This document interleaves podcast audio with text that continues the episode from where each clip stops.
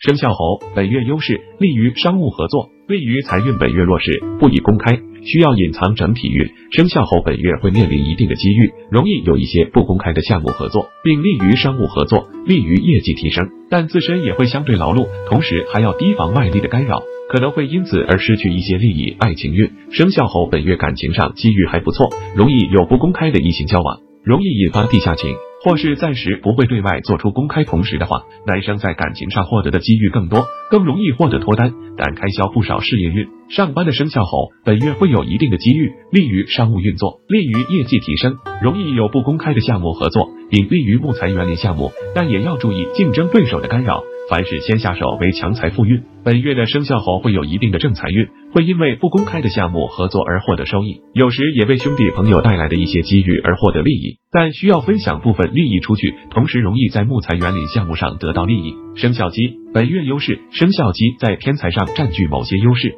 本月弱势，谋事多反复。亦有波折和阻力，整体运生肖鸡本月会有一定的机遇，并且也占据了一些优势，利于偏财运。但同时求偏财也会引发各种波折和阻力，自身需要多理智的去面对和克服。爱情运生肖鸡本月男生可以和异性认识，但需要积极的去沟通和协调，否则感情上不稳定，容易收获各种波折和反复。而女生的话，可能感情上难有收获。事业运上班的生肖鸡本月事业上会有一定的机遇，小利于商务运作，业绩提升，但谋划过程。的话多各种反复和波折，自身不宜冲动和强势，凡事多去协调和沟通为好。财富运，本月生肖机会有一定的偏财运，容易因为某种优势而有收获，但不宜冲动，凡事需要量力而行，否则求偏财会导致各种阻力和波折，付出和得到的话可能不成正。